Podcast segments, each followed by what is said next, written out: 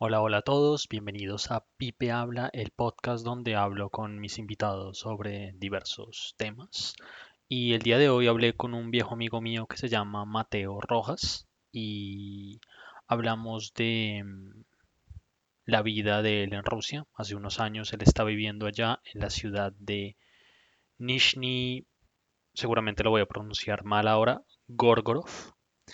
Em, y hablamos un poquito de cómo es la vida allá, cómo se ha manejado la situación del coronavirus y los shocks uh, culturales que él tuvo cuando recién llegó, entre otras cosas. Entonces es un podcast bien interesante. Espero que lo disfruten. Y eh, lo que me llamó un poco la atención es que la gente le echa la culpa a Estados Unidos y no a China. Digamos que es algo normal con, rus con los rusos. Diría que una que otra cosa es de doble moral. Yo creo que primero no le echan la culpa, es por más que todos los chinos adoptaron esa ideología del comunismo, ¿no? O sea, entonces si tú lo ves como desde la historia, desde, no sé, desde el tiempo de Stalin, no sé, o te podría ser desde los años 30, los chinos empiezan a adoptar lo que es el sistema comunista la Unión Soviética. Entonces, esas raíces históricas no dejan como que se dejen afectar tanto por los chinos. La otra cosa es que si tú ves, sí, sí se puede sentir por el coronavirus la xenofobia. O sea, te puedes ir en, en lo que es la ciudad acá. Muchas, no sé, cuando iba a lavar ropa, la lavandería y todo, se miraban como raro los chinos y muchos sitios cuando ellos iban a, a comprar y todo. Pero ya después como que se fue, digamos que expandiendo en todo el mundo el virus, entonces ya um, a un amigo le, le, preguntaron si era italiano, por ejemplo, porque lo escucharon hablar español, ¿no? Pero ellos no sabían. Entonces ya empezaron como, no solo como a echar la culpa a los chinos, sino que a, otras como unas, pues otros países, digámoslo así. Entonces, pero ellos nunca van a aceptar como quien suena un ruso no tiene coronavirus o algo así. Ellos siempre van a ser como, eso va a ser de origen extranjero. Ok, entonces es como que, uh, digamos que este sentimiento de incomodidad con los extranjeros creció, digamos que para todos, no solamente para, para las personas de origen asiático. Exacto. Ok, ok, ok, ok. ¿Y uh, ¿cómo, cómo se vivió la situación allá? Eh, creo ahora me, me estabas contando que están confinados.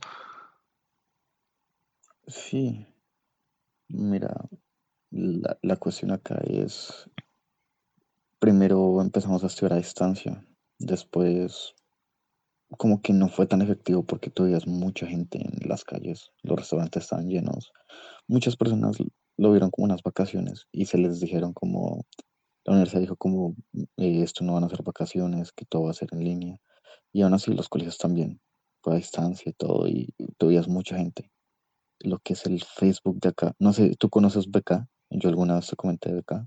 No, nunca me has hablado de BK. Ah, bueno, entonces mira, BK es el Facebook ruso. Eh, tú me dijiste que tenías una amiga en, en, Montreal, ¿cierto? No sé si era de Rusia o de Ucrania. Sí, pero nunca me ha hablado de, de BK. No. Ok, porque digamos en, en Toronto alguna vez yo quise, uh, no sé, vi una chica que me pareció como muy bonita y le pedí el Facebook. Y ella me dijo, no, yo no tengo Facebook. Comento, yo tengo BK. Y yo como, ah, vea pues, me, me cuento que es el Facebook ruso. ¿Y es un Entonces, poco como, como WeChat o...? No, no, es, se parece un poquito al Facebook, ¿sabes? Es como el Facebook, pero, pero ruso. Okay. ¿De qué colores? Igual, azul. Ah, es azul. Que dice, sí, beca, dice. No sé, o sea, me imaginé que pudieron haber usado otro color o algo. Exacto, pero sí, nada, es, como... es, muy parecido. si vas a hacer un Facebook ruso, por lo menos como hazlo verde o, verde o algo así, ¿no? Claro, pero no. Ok, entonces eh, la gente como que no tuvo conciencia y, y todo el mundo estaba no en tuvo... las calles y tal. Sí, y ahí llegó el punto de que en el BK, que es el Facebook ruso, están publicando varias cosas como que no, que los niños deberían ser más conscientes y muestran como muchos, muchos niños y mucha gente así como reunidos en restaurantes, en parques, en, no sé. Vemos acá, acá hay varios mercados que se llaman como el SPAR, ¿no? Que es como si fuera en la Olímpica en, en Colombia, ¿no? Algo así, o, o el éxito. Ok. En Montreal no sé qué supermercado tú me digas que es así como súper reconocido. Eh, metro, por ejemplo. Ah, sí, me acuerdo, en Toronto también metro. Bueno, Bueno, tú que muchos, muchos niños están en, en ahí, en metro, como comiendo y todo. Entonces subieron con muchas imágenes así. Y eso fue como que a raíz de todas esas cosas, eso fue lo que hizo como que el presidente tomara la decisión. Y no solo el presidente, no, me imagino que pues como con su gabinete de ministros y con toda la gente que lo, lo recomendaron, ¿no? El caso, tomó la decisión para que, pues nada, que se fuera como más estricto el sistema para salir y todo, que hubiera más restricciones. Digamos, no, no sé si has escuchado en Colombia que, mm, que hacen pico y cédula ahorita, algo así escuché que se llamaba. sí, igual yo. Te- Perfecto, yo hace poco fue que me enteré.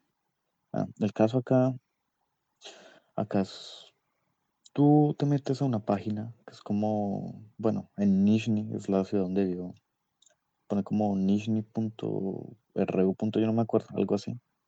Tú pones ahí tu número de pasaporte, tu número de teléfono y la razón por la que tú quieres salir. Entonces, pues nada, que si quieres tirar la basura te ponen un periodo de tiempo, 30 minutos, por ejemplo. Eh, si quieres ir al mercado te ponen como 3 horas. Después de eso, tú esperas que te, te aprueben, ¿no? Si te aprueban, te mandan un, un número, un número de serie y también un juego de QLR de esos. Y con eso puedes salir. Si no sales, o sea, per- perdón, si sales y no tienes eso, te pueden multar. O ponen, supuestamente, dizque en algunos casos que te meten a la cárcel. Pero aún no, no he leído acerca. Wow, entonces es como que, digamos que hacen cumplir la ley de una forma un poco extrema, ¿no? O sea, no había escuchado eso en, otro- en ningún otro sitio de meter en la cárcel a alguien que no cumpla con, con las normas. Sí, ya pues, tristemente, pues muchas personas aprenden como con el castigo. Y no sé si se lo tienen como desde el comunismo o algo así. Porque se les da, no sé, como consejos, recomendaciones como que no, que tengan cuidado y eso. Y ahí es donde llegó el tema que te había comentado antes, de que ellos son un poco tercos, pero más por todo lo que han vivido, ¿no? Dicen todas las crisis que han vivido. Y tú sabes, tú, tú también has leído historia y todo. Entonces, como por cuánto, ¿no? Cuántas guerras, la revolución, todo, todo lo que han sufrido. Y no sé si todo ese sufrimiento genera una terquedad, porque después dicen como, no, no, nosotros hemos sufrido mucho, nosotros pues hasta tú sabes lo que fue en, que fue la caída de la Unión Soviética, la perestroika, las crisis, la crisis económica, todo eso. Entonces, mira que ellos le echan la culpa a todas esas cosas y no toman conciencia, ¿no? Entonces solo les dicen como pues que tengan cuidado y ellos solo como que se defienden mencionando los hechos históricos y diciendo, ah, pero es que nosotros ya vimos todo eso, esta cosa no es nada, ¿no? Pero es que cómo, cómo se puede comparar lo que es una pues crisis económica o bueno, pues una guerra a lo que es ya una pandemia. Obviamente, pues bueno, el sufrimiento te puede decir que tal vez pues, puede ser el mismo o no sé, pero pues obviamente las situaciones son diferentes. ¿Tú qué opinas? Pero es como un poco, por ejemplo, o sea, según lo que me estás contando, es como que ellos dicen, porque ya pasamos cosas malas antes, es como que nada malo va a pasar esta vez. Es un poco como eso. O sea, en sí como que sí, puede pasar cualquier cosa mala, pero nosotros la podemos soportar porque ya vivimos como muchas cosas malas. Ok, ok, ok. ¿Y qué fue lo más, lo que más te impresionó cuando, cuando llegaste allá a Rusia? Mm, Pues al principio en Moscú que mucha gente no hablaba inglés, ¿no? La barrera idiomática se sentía más.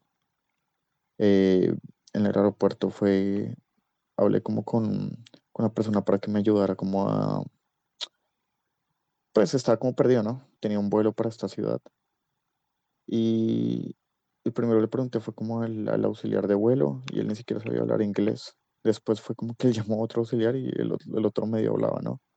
Y eso me sorprendió porque se suponía que en la capital mucha gente habla inglés. Tal vez fue cuestión de suerte o quién sabe, ¿no? En la ciudad acá llegué y tampoco no había mucha gente que hablaba inglés. Una que otra persona hablaba. Pero ya después empecé a encontrar más, más gente que habla inglés. Entonces te puedo decir que en parte eso, ¿no? No tanto. Más que no sonreían. Creo que me impactó que pues, la gente es muy seria al principio. Entonces, como que la gente nunca jamás sonríe. O sea, en la calle.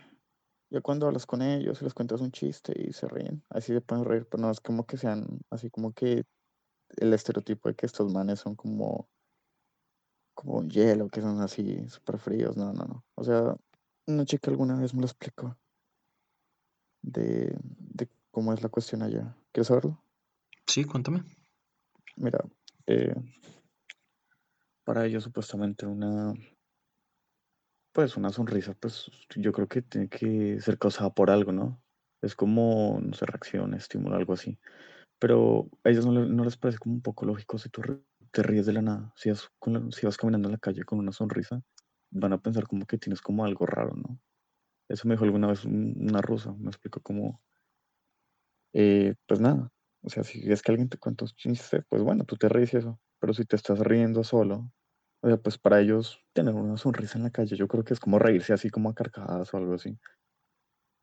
Entonces, ella me dice, si tú vas en la calle y te ríes solo, o sea, sonríes, ¿no? En este caso, sonríes solo, pues van a pensar como que, que estás como loco.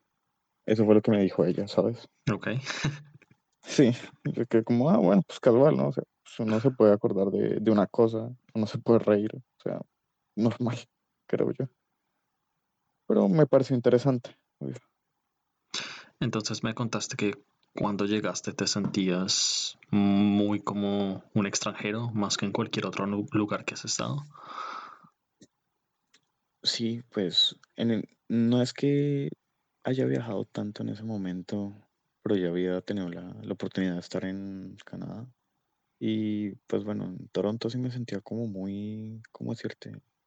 Muy cómodo, ¿sabes? O sea, pues creo que ya por lo que es muy multicultural y como tú lo que me imagino que estás viendo allá en Montreal, se puede notar como la, la diferencia claramente. Pero cuando tú llegas acá al principio, pues obviamente yo nunca me vine como con ninguna idea, ¿no? Como que, uy, a ver si van a hacer o algo así. Yo solo dije, me voy a mandar a, a la aventura sin, como que sin ninguna cosa, ¿no? Como que no voy a investigar, voy a, voy a vivirlo, ¿no? Por mí mismo para al fin tomar como una decisión para saber cómo acá es la vida. Y mira, cuando llegué al principio fue, pues no me sentí como, como cierto, como un cero ahí a la izquierda o, o como una persona menos, solo, solo fui yo. Solo que creo que el problema más que todo la barrera idiomática te hace sentirte un poco como más solo, ¿sabes? Porque ya cuando pues puedes hablar con los rusos y eso, entiendes que no, pues no son malos, al contrario, lo malo muchas veces es el idioma que nos, nos limita en ese caso, ¿sabes? Ok, ok, ok, ok. ¿Qué, ah, qué otros choques tuviste cuando, cuando llegaste por primera vez allá? Eh, ¿es muy distinto Nizhny de- del resto de, de Rusia? Pues mira, muchas personas ven Nizhny como, como un pueblito, o sea, muchos se lo comparan con lo que es Moscú. Bueno, es que Moscú sí es, wow, una metrópolis. No sé si habías escuchado que es la ciudad supuestamente con más millonarios en el mundo. No, no sabía. Bueno, ahora lo sabes. Es un hecho que me parece muy interesante. O lo que es San Petersburgo le dicen la, la Venecia de Rusia, porque pues tiene unos canales muy lindos y sí, tiene como, se puede sentir como ese aire europeo, pero de una forma, no sé, muchos ponen la cuestión de que, que es Rusia, ¿no? Si es Europa o si es como ya lo que es Asia. Y pues nada, eso muchas veces debate con lo que son los rusos y ellos me dicen, no, que Rusia es Rusia, tiene su propia esencia y no se puede cambiar. Pero lo que es San Petersburgo sí tiene esa esencia europea, ¿sabes? En, en cambio lo que es Nizhny, muchos lo mencionan que es como, bueno, como un pueblito ruso. O sea, no es que es tan pequeño, tiene, bueno, en habitantes no sé tiene como millón algo, o no sé cuánto, no me acuerdo bien, pero es una ciudad eh, no es pequeña, tiene sus cosas. En historia es una ciudad que se fundó en, en 1221, ¿sabes? Es antigua. Wow. Sí. Y cuando yo llegué acá, me sentí, es como, no sé, como que cuando mucha gente tal vez va a Cuba, ¿no? Mm, Bueno, no con, no, acá no se ven los autos sesenteros que, que se ven en Cuba, pero tiene una que otra mm, edificación, arquitectura que sí es muy antigua y te sorprendes como, wow, esto, no sé si tú ves el Kremlin, que me imagino que pues, fue como en 1300, 1400, no sé, todas las cosas. Eh, o no sé, digamos, te puedo mencionar también acá, ciudad antes se llamaba Gorky. No sé si tú alguna vez escuchaste Gorky. No, nunca. Mira, Máximo Gorky fue un escritor eh, soviético, pero fue, no sé, muy reconocido, digámoslo así. Y acá aprendí mucho acerca de lo que fue literatura rusa, que me pareció algo muy como útil. Creo que me ayudó más como al crecimiento personal y muchas cosas.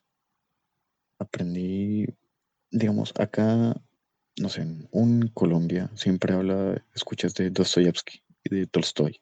Me imagino que, pues, obviamente tú también escuchaste. Sí, los conozco. Claro. Pero para ellos, Pushkin creo que es el más importante. Y me imagino tú dices como quién es ese, ese man, ¿no? Porque yo también cuando llegué dije quién es Pushkin, o no sé si lo habrás escuchado. No, no lo conozco. Exacto.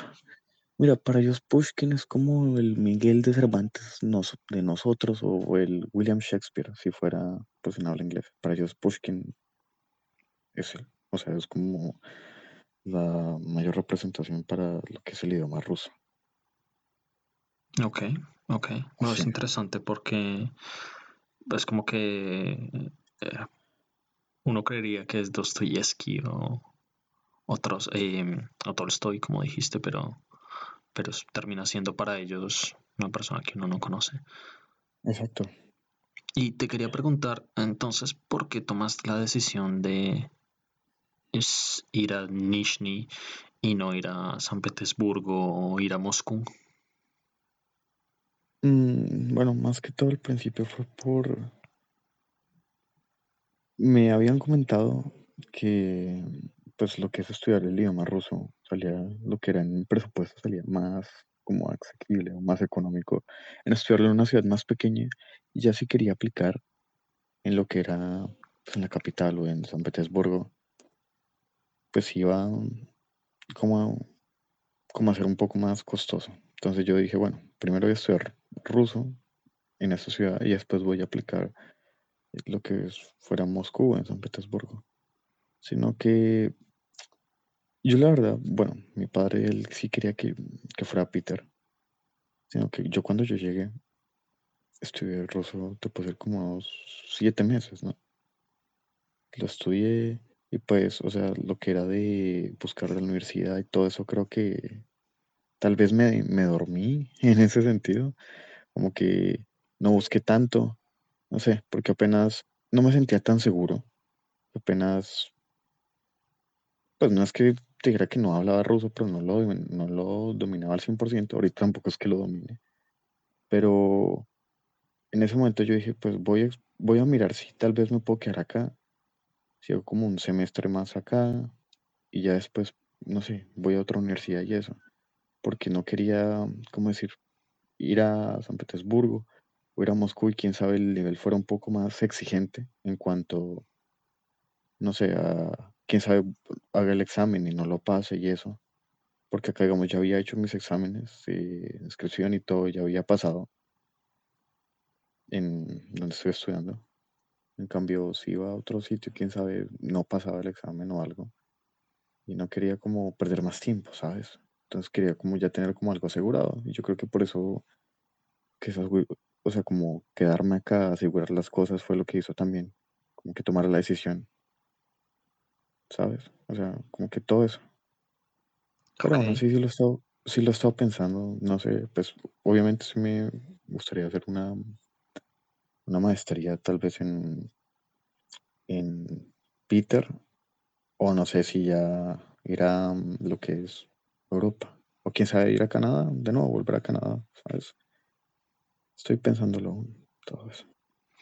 Ok, entonces me dices que, bueno, hay una diferencia grande entre, entre Peter y Nishni, pero sin embargo eh, elegiste quedarte en Nishni. Sí, que Nizhny se puede sentir más aún lo que es como la mentalidad rusa, lo soviético aún. Y eso me, me lo dijo mi compañero de cuarto cuando yo llegué. Yo le pregunté también a él que por qué, porque él quería estudiar acá en Nizhny. Y me dijo, no, que él quería sentir como esa esencia rusa, ¿no? La mentalidad, como que todavía se quedaba acá. Y me pareció interesante su respuesta. Entonces yo también me definiría por eso. Es como interesante sentir eso aún. Entonces no podrías tener 100% eso que tu amigo llamó la esencia rusa si estás en, en alguna de estas dos ciudades, eh, Peter o Moscú. Diría que en parte sí.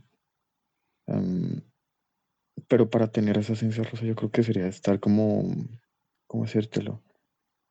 Pasando en los museos, pasar todo el tiempo así. O sea, ser como el turista, ¿no? Cosas, pero pues hablo con ellos y como que me hacen sentir parte, a veces, de ellos, cuando no se habla. Ok. Bueno, me habías dicho que te habías sentido como un extranjero mucho antes. Eh, digamos que eso ha cambiado ahora.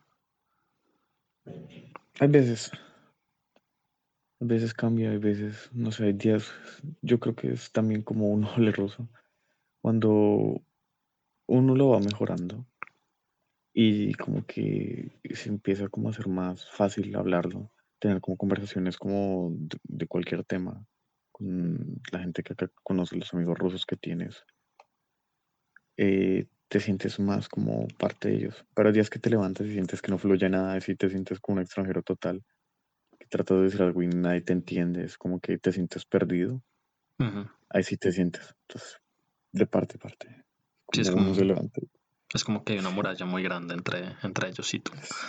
sí. Ah, ok, ok, ok. Es interesante eso. ¿Y uh, hay alguna otra cosa más que, que te haya sorprendido cuando llegaste que no esperabas? Mm, las, bueno, una vez que le regalé flores a una chica, porque ellos acá son como muy de creer cosas, ¿sabes? Ah, me estabas, me estabas hablando un poquito sobre eso, sí. Sí, sí, alguna vez te mencioné. Eh, resulta que una vez yo le compré un- flores a una chica hace tiempo, hace como dos años, y ella me había dicho que dependiendo del número, aún no me acuerdo si es par o impar, dependiendo de eso, eh, creo que es que tú vas a los cementerios y tú en las tumbas siempre dejas un número, ya sea par o impar, no me acuerdo bien. Entonces, yo ese día le regalé un número que era como el número que tú le regalas a, a- a un muerto, ¿no? Y ella como que se sintió ofendida. Pero por Entonces el me dijo, hecho que no, era impar, ¿no? eh, exacto, creo que era por, por lo que era impar. Entonces yo nada, pues yo quité una flor de esas, la botella, pues le dije, mira, listo. Y ya como, ah, bueno, pero sí me, me explicó eso. Pues son muy de augurios, creen muchas cosas. Entonces, Ok. digamos, en Moscú, en Moscú tú vas a- al metro y hay una, una estación de metro, ¿cuál será? La Plosha Revolución, creo que es esa. Eh, abajo hay como muchos estatuas de perros. Y cuando tú vas y les tocas el hocico, eso para ellos significa que como que les da buena suerte. Entonces muchos pasan ahí y le tocan el hocico al perro, ¿no? Y cosas así. O si piensan que si agarras esto, haces tal cosa, vas a, te va a ir bien, ¿no? Entonces son muchos así. Entonces hay, la gente tiene normalmente muchos augurios. Así, muchos. Y Como, lo que te decía, ah, bueno, como que, perdóname. no, eh, estaba pensando que como a será, digamos, como la gente que entra al avión con el pie derecho porque supuestamente eso les va a dar suerte o, o que cierto día eh, pueden tener más suerte que otro, ¿no? Como, bueno, los viernes Sí, 13. algo así. Ok, decir que algo así. Loco. ok, ok, Eh, ok. ¿Qué más te podría mencionar? pues nada, que ellos, ellos toman mucho. Ellos, wow. Sí, tú los ves en las calles y, y ves cómo toman. O sea, no sé, pues creo que por algo es que el podcast de acá, yo creo que es para resistir el frío, eso ayuda. ¿Sabes? Es como que van ahí por la calle y toman su vodka y se calientan. Sí, es un poco algo como el estereotipo que se tiene, ¿no? Sí, es como el estereotipo. A ver, ¿qué te digo de ellos? Pues son... Y habíamos hablado antes sobre las peleas, un poco como que la Sí. gente allá eh, está un poco como ah, en la cultura de ellos el buscar peleas. Ah, me contaste que tuviste por primera vez un encuentro un poco chistoso, ¿no? Sí, tienes razón. Eso fue como mi primera semana. Fue como mi cuarto día acá y aún no hablaba pues prácticamente nada. Y, y ahí fue como que recalco lo que me dijo mi amiga de sonreír en la calle. Yo ese día estaba caminando normal, ¿no? Pero estaba sonriendo. Estaba con una chica que me está ayudando a comprar unas, unas cosas y de la nada se me acerca un ruso así como que muy agresivo. Y la chica me dice como, mi amiga en ese momento me dice como, no, pues vámonos a otro sitio porque el muchacho está diciendo que porque te ríes de él, que sí, a ver si quieres pelear o algo así. Y yo como, ¿qué carajos, no? Pensé que te estaba riendo de él. Exacto, pero por Ah. lo que está normal en la calle riendo. Pues yo creo que era por lo que ya estaba un poco borracho, podría decirte. ¿Y eso a qué hora fue? No, eso fue en la tarde, como a las 4 de la tarde. A las Oh, 4 de la tarde ah, normalmente hay gente borracha en la calle. Sí, Ok. sí. Ah, bueno, te comenté que fuman, fuman mucho. O sea, cuando fue a Turquía me di cuenta que los turcos fuman más que los rusos, pero acá es muy común que tú vayas en la calle y alguien te pide un cigarrillo y pues tú se lo das. O sea, sacas de la cajetilla un cigarrillo y se lo das y se lo calientas. No sé, es como muy, eso me, me hace sentir como en las películas antiguas, pero ves mucho también los jóvenes acá fuman. Yo una vez fui, como- no fui como un festival o algo así y vi a niñitos, 11 años, ¿sabes? Wow. 11 años y, No, no puedo y creerlo. fumando como si nada, como si fuera un chicle, ¿no? Entonces ahí fumando, sí, no sé qué. Los papás al lado como, ah, bueno, casual. No, ok, ok, ok, ok, ok. Sí, eso fue, Wow. eso me pareció como, eso sí, se me había olvidado mencionarte, que eso sí fue como una cosa, Ok, eso está, eso está un poco jodido, pero, pero bueno. sí. Y bueno, es también interesante que allá se tomaron medidas, sin embargo, muy rápidas en frente a la propagación del virus. O sea, como que las fronteras, recuerdo que vi en las noticias en enero o algo así, que se cerraron muy, muy rápido. En parte sí, o sea, sí vi que los las fronteras como que de una vez las cerraron y todo, pero no se están tomando pues lo que era internamente las medidas, lo que te estaba comentando, o sea, mm, Putin trató como de hacer las cosas como bien, pero aún así muchas veces el pueblo no escucha, entonces ya como por medio de, no sé, de represión o por medio como de, de castigos es que la gente aprende, entonces ponen eso, ¿no? Entonces que bueno, usted no, no va a ser como disciplinado, entonces vamos a, a que pida permiso a ver si quiere salir, porque pues no sé, en China obviamente se dijo y de una vez lo hicieron, acá sí pasó un rato hasta que apenas ahorita como que te era que lo toman, ya en serio. Ok. No, también es que la situación parecía normal hasta que de repente escaló muy rápido, ¿no? También te podría decir que eso puede ser. Lo que sí he escuchado por ahí es que Putin está aprovechando la situación para de nuevo hacer como un cambio, no sé si una reforma constitucional y así quedar presidente por mucho más tiempo. Sí, eso yo también escuché. ¿Y ah, qué significa todo esto? Mm, Pues que aprovecha, Ok. está, apro- está aprovechando la situación. Lo único que te puedo decir es, porque ya muchos le dicen Lord Putin. O Ok. sea, ya ese, yo creo que va a quedar como, no sé cuánto tiempo duró zar Nicolás II, su reinado, pero quién sabe hasta Putin le gane en el periodo de mandato, o sea, ya mucho tiempo, ¿sabes? Pero la gente de allá está igualmente feliz con él, ¿no? Uno que otro. O sea, hay uno que otro ruso que me dice, como no, que Putin, Putin es lo máximo, que, que Putin son rusianos, Putin. Pero es porque eso tiene arraigada la historia, siempre tiene que haber un líder así como que sea mano firme para ellos, ¿no? Porque muchos me comentaron que ese fue el error de, de Zar Nicolás II, que por eso también hizo la revolución. Él fue muy como mano suave. Y eso no le gusta a los rusos. Tienes que ser así como fuerte, ¿no? Como mostrar ese carácter, esa fortaleza, sí. Pues interesante porque en la historia rusa, pues han habido líderes que se han caracterizado también por ser como, bueno, lo que tú me dices, um, fuertes, autoritarios. Entonces, como que para ellos ya es algo que siempre tiene que estar ahí, ¿no? Sí, exacto. Mano firme ahí. Entonces, muchos me dicen, bueno, no son muchachos de mi universidad, o sea, jóvenes, fue hace un año también, chicos de 19 años que querían que volviera a la, la Unión Soviética, ¿no? Que no, que pues todo debería ser antes, que el comunismo debería volver y así.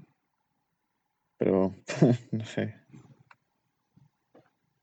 Creo que tal vez muchos quieren eso, pero tal vez no lo vivieron. Entonces, pues ya cuando lo vean, quién sabe, entienden que, que no fue como tan guajo. Pero sí, cuando hemos hablado antes me habías dicho que bueno, también se podía encontrar una actitud similar en, en las personas mayores, ¿no? Sí, las personas mayores sí, ellos, ellos ya se quedaron ahí. Muchos pues en la calle obviamente las, las abuelitas y tal vez una que otra te pide ayuda para ayudarlos a llevar un paquete y todo, o sea, unas bolsas o algo. Pero la mentalidad de ellos ya es así, ya, o sea, son muy toscas, las señoras son... O sea, se nota que obviamente por todo lo que vivieron, pero tienen, son señoras de carácter, te puedo decir eso, son... Eh, cuando coges el bus o todo, cuando vas a la paquetería, son como nada, que, que, la pensión, que no sé qué, pero hablan como si fueran como a gritar, ¿no? tú, al, al, principio sientes como que es la agresividad, pero no, es como el, pues, bestia, estas señoras sí son de carácter. Wow. Sí. Ok, entonces las señoras no es que sean inofensivas, ¿no? no, no, sí, no. No es como que tú digas, ay, no, acá mi señora, pobrecita, venga, la ayuda. No. O sea, la señora es porque pues ya, no sé, 90 años ya no puede, pero pues eso tiene una fuerza interior. Ok. Ya, pero eso es bueno, ¿no? Sí, no, eso me parece muy bueno. Pero sí hay una que otra que sí ya se levanta, no, no solo la fuerza, sino como la amargura, ¿no? Entonces, tampoco llegar a ese extremo, ¿sabes? Ok, ok. Pero pues sí. debe ser un poquito como difícil conectar con, con esa generación, ¿no?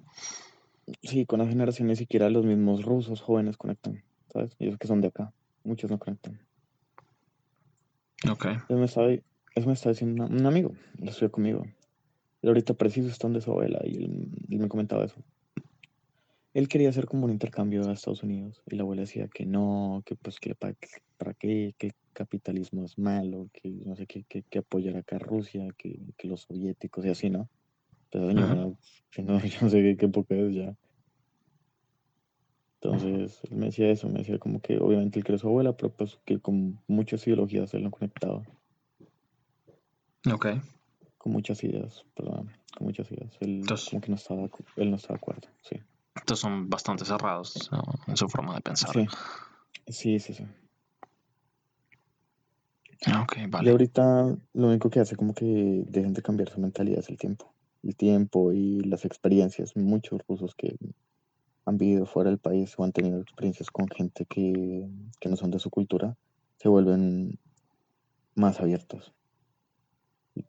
Y eso como que tú lo entiendes, en tanto a profesores, en tanto a gente que conoces, profesores que han tenido como un, una experiencia, no sé, como que han estudiado tal vez en el extranjero, han hecho un, una maestría, o no sé, o quién sabe, solo han tenido como hasta una, no sé, un viaje o algo así turístico por, por otro país.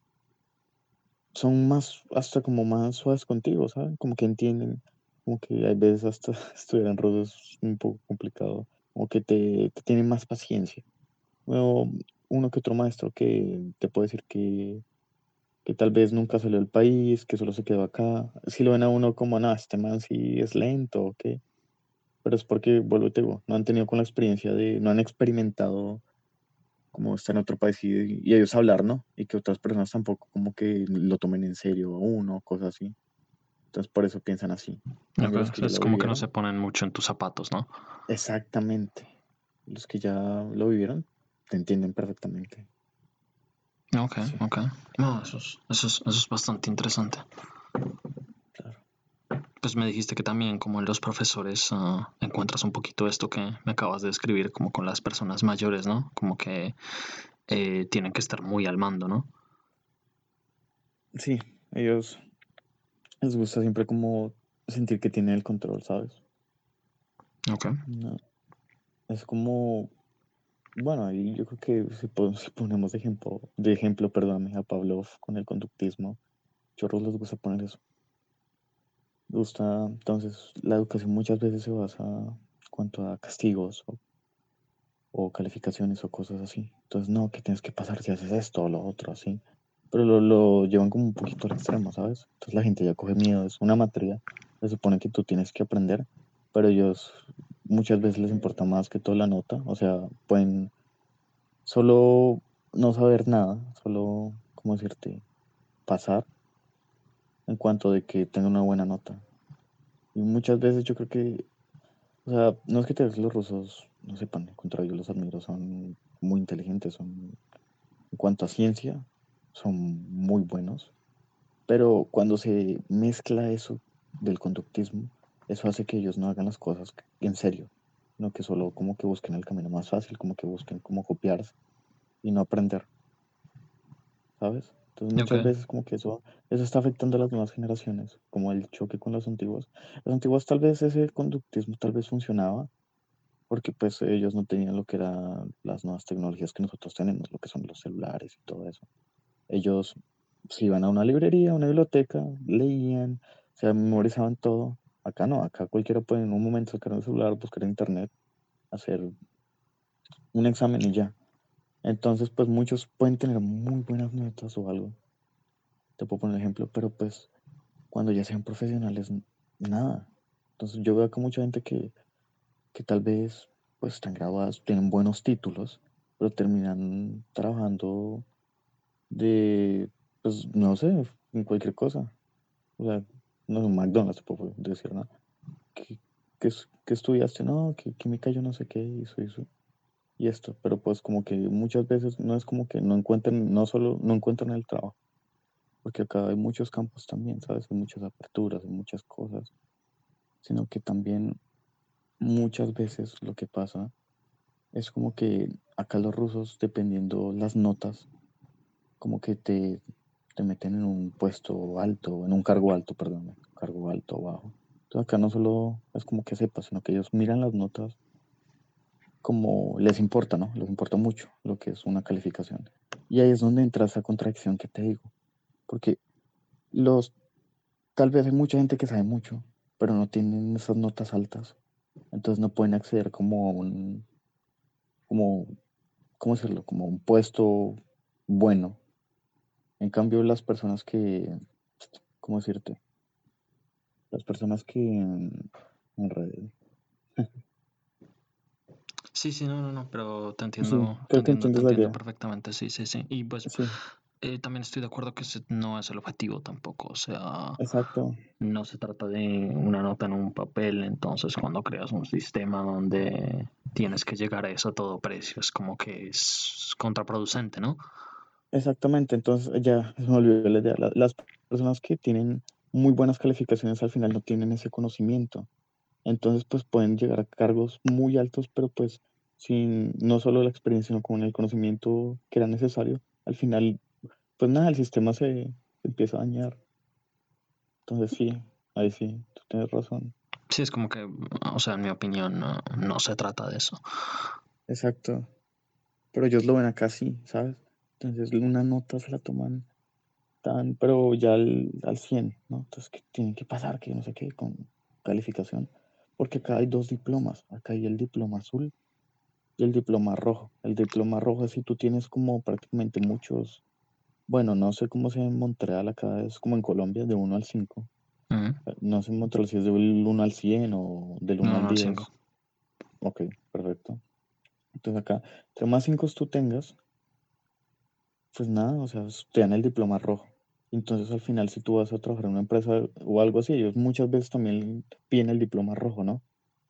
Y es donde yo llego, que es como cómo se forma todo eso, ¿no? Esa mentalidad y todas esas cosas de, de solo tengo que sacar una buena nota, pero tengo que copiar para sacar esa buena nota y al final muchas veces no, no hacen las cosas en serio. Pero no solo, me imagino que eso no solo saca en Rusia, sino en cualquier parte, me imagino. O sea, digo yo. Ok, bueno, sí, sí es cierto. O sea, va, te dije, te dije, te dije mi opinión al respecto. Y creo que también es Exacto. interesante pensar que, pues bueno, lo que tú me estabas diciendo, ah, digamos que copiar se ha vuelto, digamos, copiar, por ejemplo, o algo así en un examen se ha vuelto mucho más fácil de lo que era antes, ¿no? No, yo te puedo decir que los rusos son muy tesos copiando. Sí, sí, me sorprende y me siento en las películas de Misión Imposible. Yo soy, yo soy una persona muy nerviosa, ¿sabes? Una persona como... O sea, si yo pudiera, yo copiaría, pero me, me pongo muy nervioso, o sea, soy muy evidente, soy, soy malo como, como para demostrar ahí sí esa como seriedad o algo. Esos rusos tienen la ventaja de eso, ¿sabes?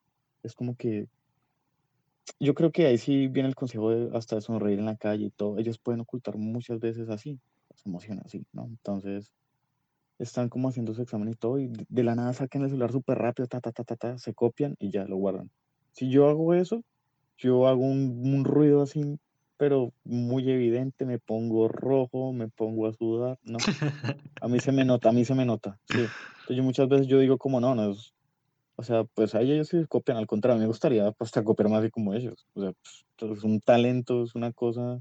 ¿Tú ves en qué momento lo hicieron? Mm, No sé, pero acá son muchos. Un, momento tú ves en el grupo, que tenemos un chat, ¿no? En el grupo y eso. Entonces ya todos pasan las respuestas. En cualquier momento ya todos tienen todas las respuestas, todo el mundo se copió y ya todo el mundo entrega el examen. Ok. Y tú, te, y tú, tú terminas perdiendo porque no sabes cómo copiar, ¿no? Entonces es, es interesante. Es, Ok, pero eso pasa en muchos países, creo. ¿Qué decías? Eso pasa en muchos países, creo. Sí, sí, eso sí pasa en todos los países. Pero wow, o sea, uf, Eso sí, me, eso, me eso, eso que te estaba comentando antes también es interesante porque pues ahora que están, pues todas las clases están sucediendo en línea, eh, eh, también habían personas que se quejaban de que se vuelve muy fácil copiar o, por ejemplo, cuando los alumnos tienen que dar exámenes en línea, es fácil para ellos, digamos, abrir otra pestaña y buscar las respuestas. Digamos que eh, esta, tra- esta transición se ha tenido que hacer muy rápida, como de el colegio ah, presencial al colegio virtual y, y, y, y- y sí, o sea, se vuelve muy, muy fácil copiar, ¿no? Es un problema, Sí, totalmente. digamos, por el momento, ¿no? O sea, si empiezas a pensar esto a largo plazo, ese sería uno de los problemas. Claro. Ahora, lo que te iba a comentar es, me estaban diciendo que la universidad acá, la Lomanazov, eh, que es en Moscú, que te puedo decir como si fuera en Colombia, si tú hablaras como de los Andes o de la Nacional, como una, así los principales. Está desarrollando una, no sé si era una aplicación o algo que cuando tú vayas a hacer los exámenes, una página, me comentaron, cuando tú vayas a hacer los ex- exámenes detecta si tú puedes copiar o no. No sé si lo hace a través de una cámara, desde la cámara de tu computadora, como que si vas mirando otro sitio, ya es como si copiaras. O si abres otra pestaña, es como si copiaras. No sé, tienen, van a, los exámenes que voy a hacer me dicen que van a ser así. Entonces, e- eso sí me, me preocupa, ¿sabes? O sea, tampoco es como que esperara a copiarme al 100%, pero no quería perder. Ahora, ahora sí lo estoy pensando. entonces han encontrado la forma de desarrollar algo que, que te impide copiar. Sí, sí, están buscando ya la forma. Wow, eso es muy interesante. y. Sí. Ah, pero no la, no, o sea, no está hecha, o sea, no está terminada. O sea, la, la han probado, en algunos casos me dicen que funciona, pero vamos a ver si en unos meses, si, si te digo que paso o no paso el examen, ya, ya te comentaré bien si, si la implementaron. Bueno, ok, ok, ok, ok. Vale, vale, vale. bueno. Entonces yo creo que tal vez me tenga que ir, ¿sabes? No, em, entonces, um, bueno, entonces lo, lo vamos a dejar hasta acá. Gracias por haber venido. No, gracias a ti por llamarme, ¿sabes? Dale, Mateo. Eh, entonces, hasta la próxima. Te cuidas, Felipe. Muchas gracias.